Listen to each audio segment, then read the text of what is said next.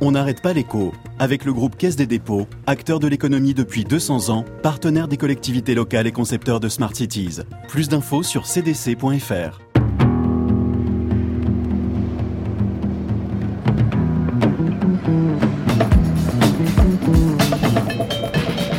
On n'arrête pas l'écho.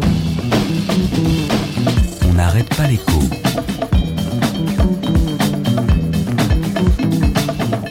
Alexandra Ben Saïd. Il y a au moins un point sur lequel je ne t'ai pas menti.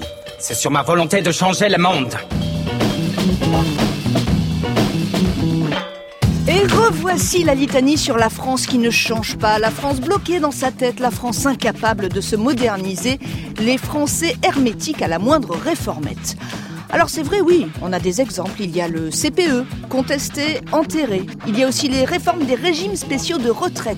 Les vraies fausses réformes, lentes, coûteuses.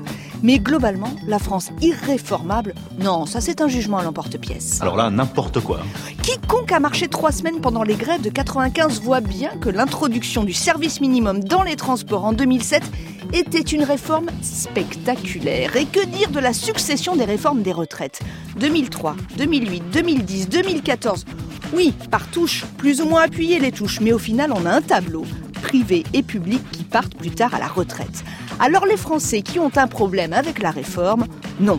La France a un problème de vitesse, sûrement, un souci de méthode, clairement, et un déficit de pédagogie, absolument. Vous avez une réforme provisoire. Ah non, non, non, non, euh, une réforme définitive. C'est valable même en temps de guerre. On n'arrête pas l'écho sur France Inter.